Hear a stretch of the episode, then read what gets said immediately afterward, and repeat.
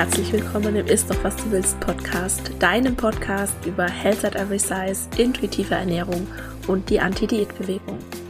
Mein Name ist Dr. Anthony Post, ich bin Ernährungswissenschaftlerin, Speakerin und Autorin und arbeite in eigener Praxis für gewichtsneutrale Ernährungsberatung und Therapie. Ich möchte dich dabei unterstützen, Diäten hinter dir zu lassen, damit du endlich Frieden mit dem Essen und deinem Körper schließen kannst. In diesem Podcast sage ich dir deshalb nicht, was, wann oder wie viel du essen darfst. Stattdessen geht es darum, wie du Vertrauen, Respekt und Wertschätzung für den eigenen Körper erschaffst und dadurch eine innere Motivation, dich liebevoll um dich selbst zu kümmern und wirklich gesunde Verhaltensweisen zu wählen. Bevor wir gleich mit der Episode loslegen, noch der Disclaimer, ein Podcast ist selbstverständlich nie ein Ersatz für eine individuelle medizinische oder psychische Gesundheitsberatung und stellt auch keine Therapeutin-Patientin-Beziehung dar, sondern dient ausschließlich zu Informations- und Bildungszwecken.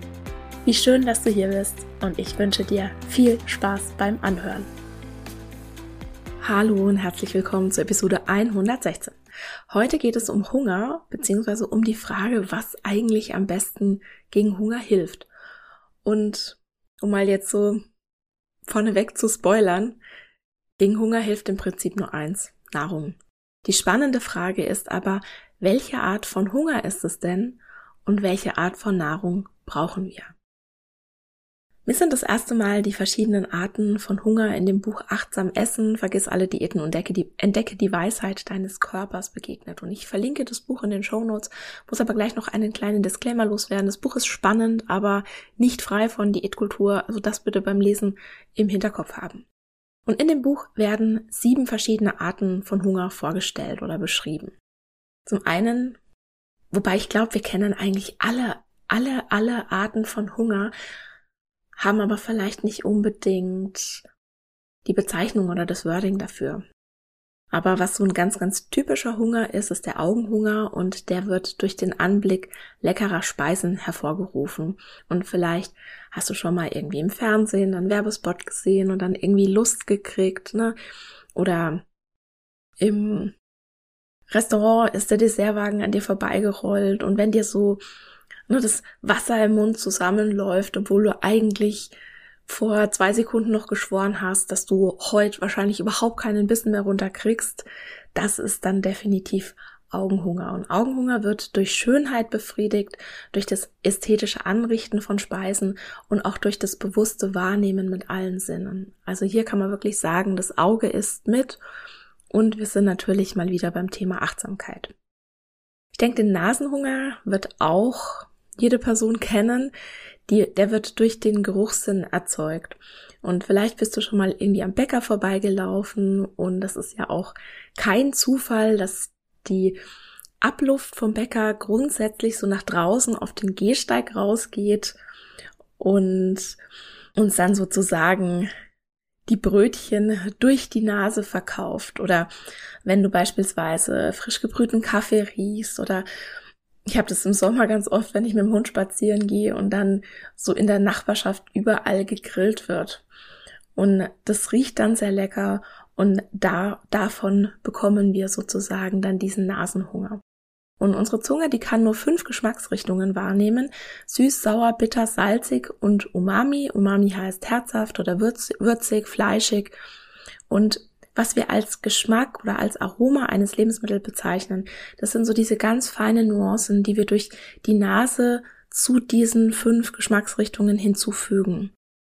Und der Nasenhunger, der wird beispielsweise durch das bewusste Wahrnehmen des Dufts gestillt.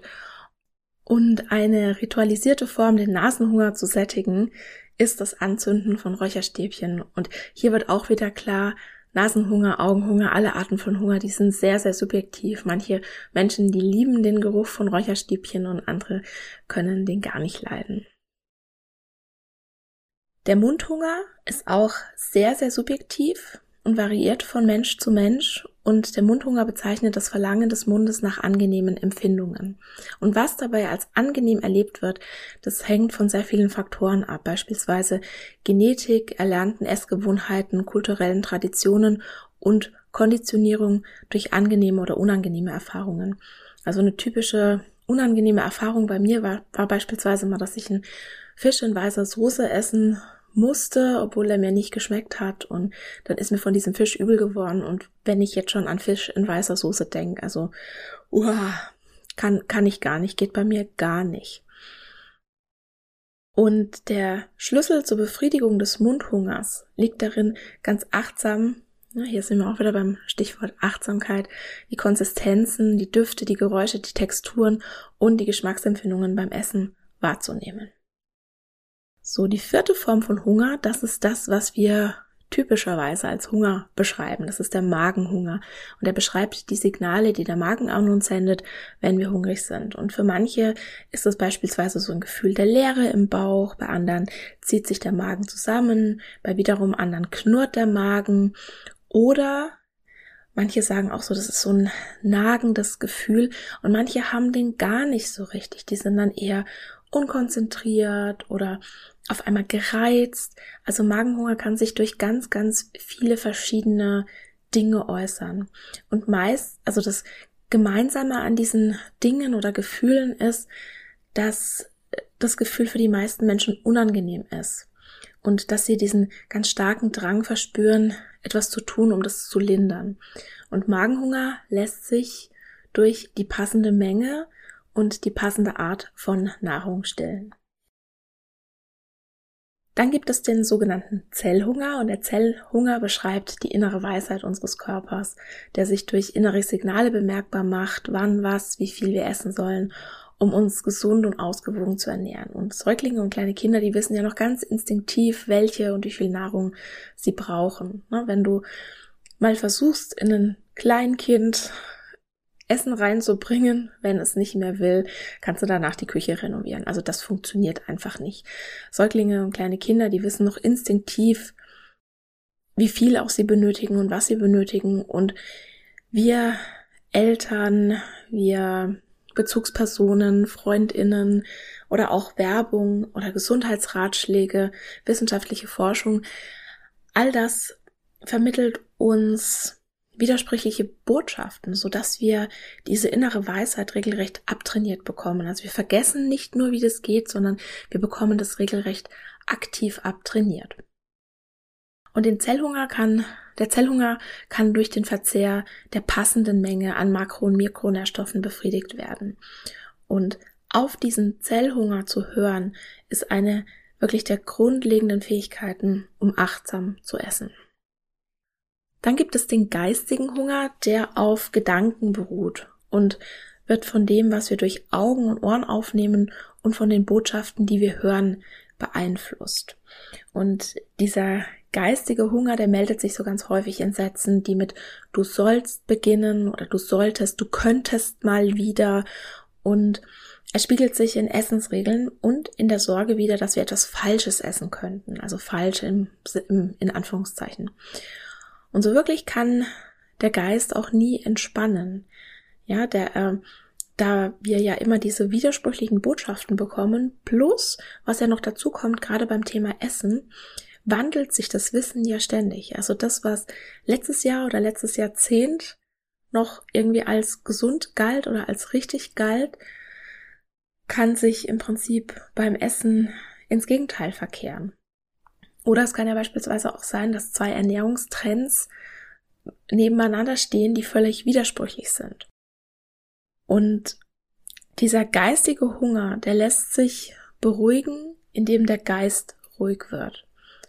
Also erst wenn diese vielen widersprechenden Stimmen zum Essen ganz still werden, wenn wir bei uns sind, wenn wir sozusagen vom Kopf in den Körper kommen, dann können wir beim Essen ganz präsent sein und dann ist dieser geistige Hunger beruhigt, würde ich das mal nennen.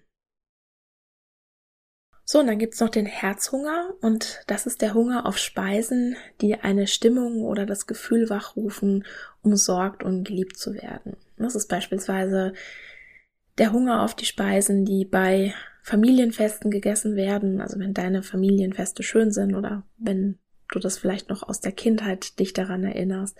Oder wenn wir schon in der Kindheit sind, können es Speisen sein, die die eigene Mutter zubereitet hat, wenn wir krank waren. oder Gerichte, die wir in der Gesellschaft geliebter Menschen genossen haben. Und bei mir ist definitiv Nudelsuppe so eine, so eine Speise, weil das hat mir meine Mama immer gekocht, wenn ich krank war. Und das war, ja, ich verbinde Nudelsuppe mit Fürsorge und mit Wärme und mit Trost und das ist auch völlig okay. Ne? Also diese Erinnerung an an diese besonderen Zeiten, die verleihen dem Essen sozusagen dieses Gefühl von Wärme und auch von Glück. Und jeder Mensch hat ein anderes Essen, das für ihn ja nach Liebe schmeckt. Und dieser Herzhunger, der wird in der Regel durch Nähe gestillt, also durch Verbindung zu anderen Menschen. Und wenn wir nicht in der Lage sind, den Hunger des Herzens wahrzunehmen und wenn wir versuchen, ihn stattdessen mit Nahrung zu stillen, ne, anstatt unsere wahren Bedürfnisse sozusagen zu nähren, dann kann das in einer sehr unausgewogenen Beziehung zum Essen enden. Also wenn der Herzhunger nicht gestillt ist, dann ist dann äh, spiegelt er sozusagen das wider, was wir häufig als emotionales Essen bezeichnen. Und jetzt lesen wir in der Regel dass nur der Magenhunger auch in Anführungszeichen richtiger Hunger ist und alles andere ist Appetit, mit dem uns unser Körper austricksen will, ne, der böse, böse, böse Körper. Das stimmt aber so nicht. Also keine dieser Hungerarten ist irgendwie gut oder schlecht und sie haben alle ihre Berechtigung, sie gehören zum Menschsein dazu und sie sind auch nichts, was in Anführungszeichen bekämpft werden müsste. Beim intuitiven Essen darfst du deinen Hunger, egal was es für ein Hunger ist, wieder annehmen und ihn honorieren als das, was er ist. Er ist ein unglaublich effektives Signal deines wunderbaren Körpers, der dir damit sagen will, dass etwas fehlt, dass ihm etwas fehlt. Ne? Bei Magenhunger ist es beispielsweise Energie in Form von Essen oder bei Herzhunger eben wahrscheinlich diese Verbindung mit anderen Menschen. Und ich habe ja gerade schon gesagt, Hunger honorieren. Und vielleicht hat es bei dir da schon geklingelt, den Hunger zu honorieren. Das ist das zweite Prinzip der intuitiven Ernährung, bei dem es vor allem darum geht, dass du nach innen blickst, dass du dich wieder mit deinen körperlichen Hungersignalen und den Sättigungssignalen, das wäre dann das Prinzip 5, verbindest. Und deinen Hunger zu honorieren ist eine essentielle Form der Selbstfürsorge, die dir die Diätkultur ja mehr oder weniger weggenommen hat. In unserer Gesellschaft ist es leider normal, den Hunger zu ignorieren. Und mehr noch, es wird sogar als willensstark und diszipliniert gefeiert, Hunger zu haben. Ja, Hunger mutiert dadurch zu einem Feind, der bekämpft oder ausgetrickst werden muss. Ja, du musst nur irgendeine ja, Zeitschrift aufschlagen und da kriegst du dann sofort, ja, eine Million Tipps, ja, was du gegen deinen Hunger tun kannst. Also anstatt zu essen. Und dabei ist der Hunger eines der natürlichsten und überlebenswichtigsten Signale deines Körpers. Hunger ist ein körperliches Zeichen, das wichtig ist, das unser Überleben sichert. Er zeigt, dass du Energie brauchst in Form von Nahrung. Und selbstverständlich musst du jetzt als intuitive Esserin nicht sofort losrennen und jeglichen Hunger mit einer riesengroßen Mahlzeit stillen. Ja, du darfst deinen Hunger bewusst wahrnehmen und du darfst ihn auch hinterfragen. Ja, ist das jetzt wirklich Hunger? Oder ist es vielleicht irgendwas anderes? Also ist es körperlicher Hunger oder ist es eine andere Art von Hunger? Und selbst wenn es eine andere Art von Hunger ist, kannst du dich auch dafür entscheiden, etwas zu essen.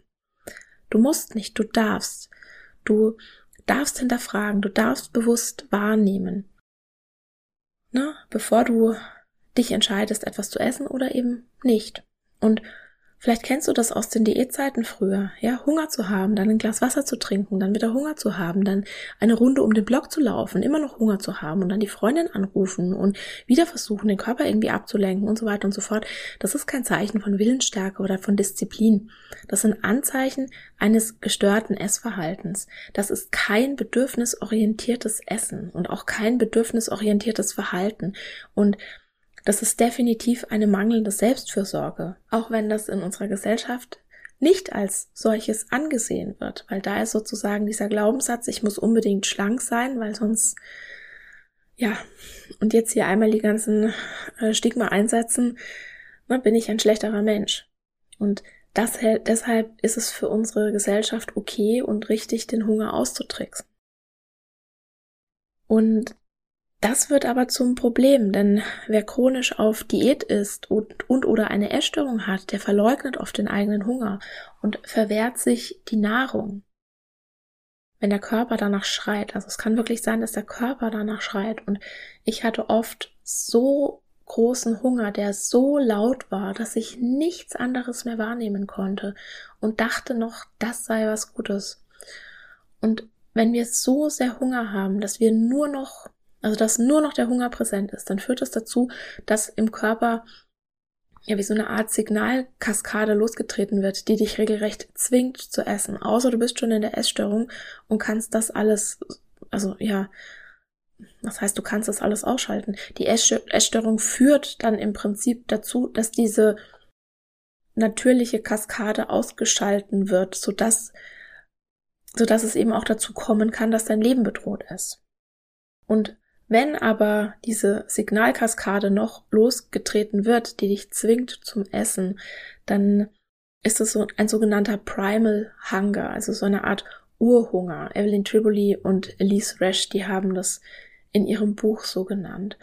Und sie vergleichen das auch mit dem Luftanhalten unter Wasser. Und das ist auch so ein tolles Bild, das ich ja für meine erste Keynote genutzt habe. Falls du die gehört hast, wirst du dich vielleicht dran erinnern und falls du sie noch nicht kennst, habe ich sie dir auch in den Shownotes verlinkt.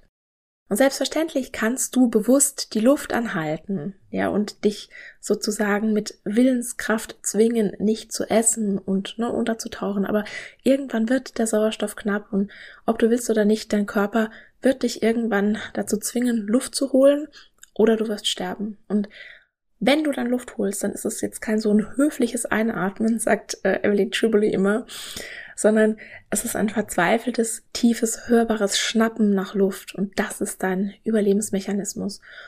Und das lässt sich auch auf das Essen übertragen, weil wie Atmen, wie Sauerstoff ist auch Essen ein essentielles Bedürfnis. Nahrung ist ein essentielles Bedürfnis, also ein, ein Bedürfnis, das erfüllt werden muss, um unser Überleben zu sichern.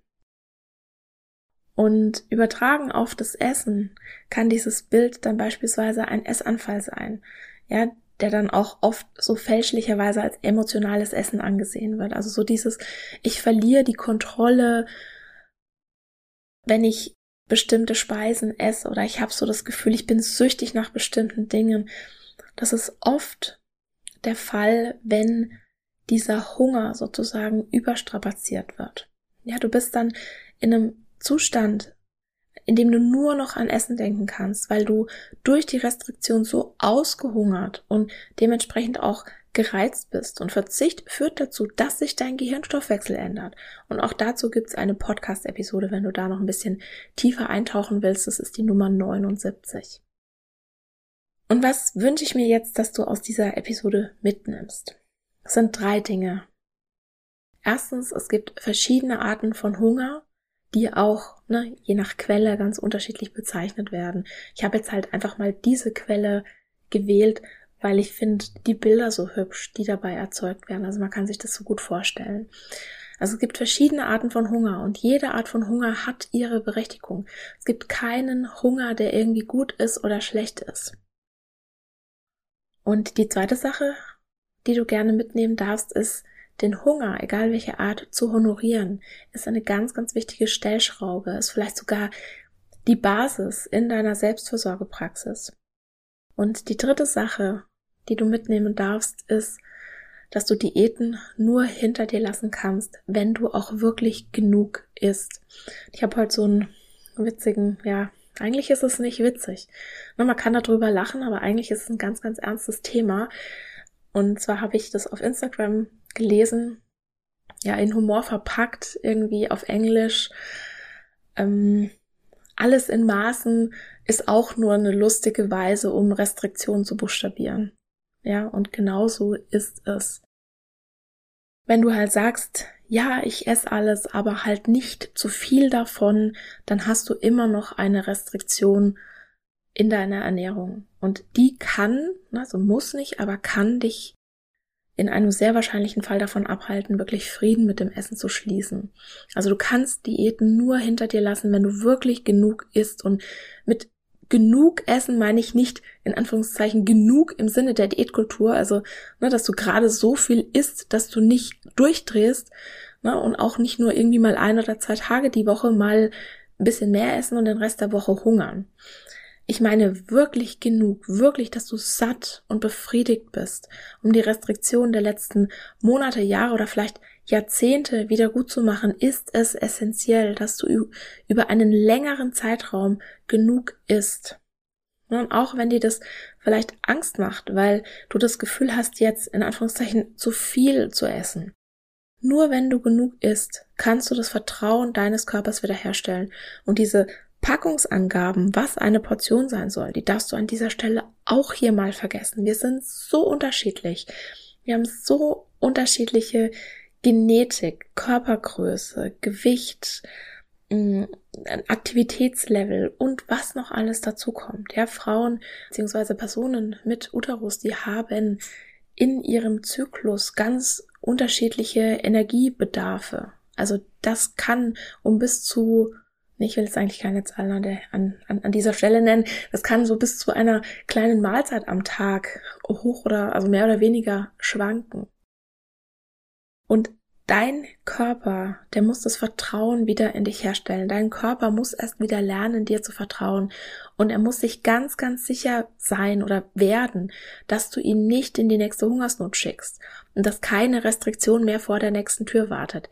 Das ist trotzdem Restriktion, wenn du sagst, heute esse ich alles, aber morgen mache ich wieder Diät, weil dein Körper, dein Gehirn richtet sich schon sozusagen auf morgen aus und sagt sich, okay, heute hau ich mir aber nochmal alles rein, was geht, weil ab morgen ist es wieder knapp. Und erst wenn dein Körper sich sicher sein kann, dass er dir wieder vertrauen kann, dann fühlt er auch sich wieder sicher und dann kann er sich auch beim Essen wieder entspannen. Und du hast wirklich die Erlaubnis, jederzeit und aus jedem Grund zu essen. Immer alles jederzeit, in egal welcher Menge. Es ist auch völlig okay, Hunger zu haben. Ja? Wir müssen damit aufhören, Hunger als etwas Schlechtes anzusehen. Hunger ist ein Freund, der dir dabei hilft, deine Bedürfnisse anzuzeigen, sodass du sie erfüllen kannst. Und sag dir das wirklich immer wieder. Es ist völlig okay. Es ist ganz normal, Hunger zu haben.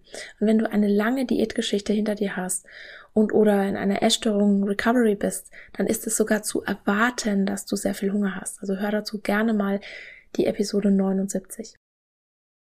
Die andere Sache ist, sich zu erlauben, selbst bei den geringsten Anzeichen von Hunger zu essen. Hast du sehr lange dein Hungergefühl ignoriert, dann kann es sein, dass du dir sozusagen angewöhnt hast, erst zu essen, wenn der Hunger kaum mehr aushaltbar war. Und gib dir die Erlaubnis, auch dann zu essen, wenn du möchtest, selbst wenn du nur ein bisschen Hunger hast, anstatt zu warten, bis der Hunger extrem wird. Weil dann wird es wahrscheinlich so sein, dass du wieder nach Luft schnappen musst, ja, weil du dann kurz vorm Ersticken willst, um das Bild jetzt von vorhin nochmal zu bemühen. Und was mir jetzt gerade noch einfällt, ich habe gerade gesagt, ne, du darfst alles essen, immer alles jederzeit. Ich kann nicht, ich mit meiner Histaminintoleranz beispielsweise kann nicht immer alles jederzeit essen, weil sonst müsste ich immer alles jederzeit dann eventuell den Notarzt rufen. Es ist schwieriger. Die Sache mit dem Hunger ist schwieriger, wenn man eine Erkrankung hat, die einen sozusagen auf Diät setzt. Und damit meine ich jetzt echte Allergien oder echte Intoleranzen, also nicht das, was äh, mal irgendwo vielleicht mal im Vorbeigehen liest, was sein könnte oder ähm, was bei einem IgG-Test rauskommt, sondern wirklich echte Lebensmittelallergien oder Intoleranzen, die dann auch beispielsweise in der Klinik oder beim Allergologen, bei der Allergologin getestet wurden. Und auch dazu gibt es übrigens eine Podcast-Episode. Ich glaube, das ist die Nummer 33, Intuitiv Essen mit Intoleranzen. Da sage ich auch nochmal was zu diesen ganzen Tests und da erkläre ich auch nochmal, was Allergien sind und was Intoleranzen sind. Also da sehr gerne nochmal rein hören. Und für mich beispielsweise ist es teilweise schwieriger und ich habe manchmal Hunger, auch wenn ich es nicht haben möchte, weil ich beispielsweise dann in dem Moment etwas essen möchte, was ich nicht kann oder Vielleicht, weil ich auch mal schlecht geplant habe und gerade nichts dabei habe oder es gerade nichts gibt, weil ich vielleicht auch falsch informiert wurde. Also, ne, manchmal sind einfach die Umstände so, dass ich nicht essen kann. Und dann habe ich Hunger und ich merke aber auch sehr, wie mittlerweile mein Körper das dann auch nachholt.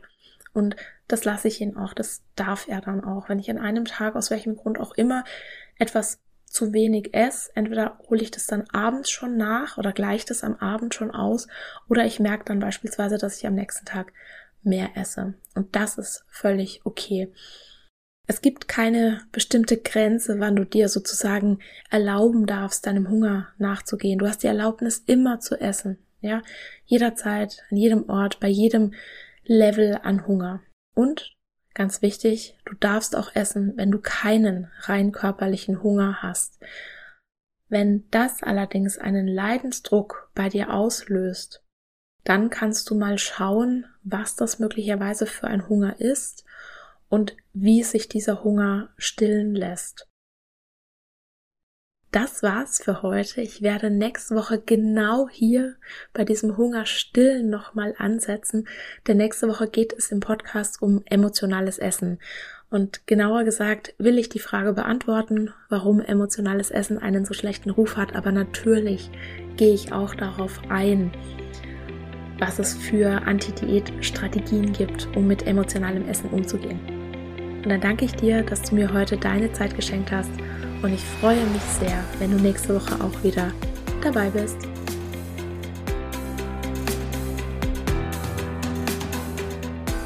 Und das war's für heute.